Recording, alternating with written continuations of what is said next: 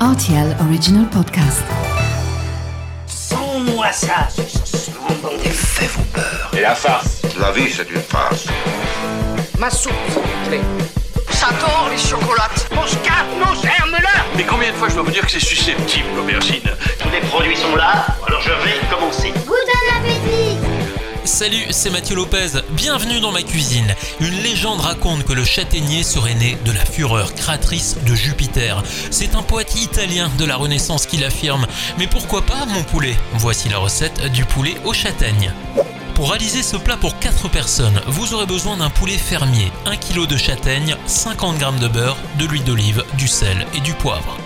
Il faudra tout d'abord faire une incision en croix sur la partie rebondie de la châtaigne. Pour cela, munissez-vous d'un couteau d'office bien pointu.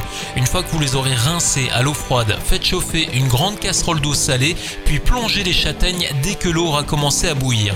Laissez-les cuire pendant environ 45 minutes à feu doux, puis passez-les sous l'eau froide jusqu'à ce qu'elles soient correctement refroidies. Pendant que votre four est en train de préchauffer à 210 degrés, épluchez vos châtaignes à l'aide d'un couteau. Lorsque c'est terminé, vous déposez votre poulet au milieu du plat de four et vous entourez le tout de châtaignes. Badigeonnez le poulet d'huile d'olive à l'aide d'un pinceau, salez, poivrez et ajoutez plusieurs noix de beurre sur vos châtaignes. Avant d'enfourner, vous versez 4 à 6 cuillères à soupe d'eau sur les châtaignes et c'est parti pour une heure de cuisson. Pour accompagner votre poulet, prévoyez une purée de pommes de terre, quelques haricots verts sautés à l'ail et au persil ou encore une poêlée de champignons. Voilà, j'étais ravi de vous recevoir dans ma cuisine pour ce poulet aux châtaignes et maintenant c'est à vous de jouer les chefs.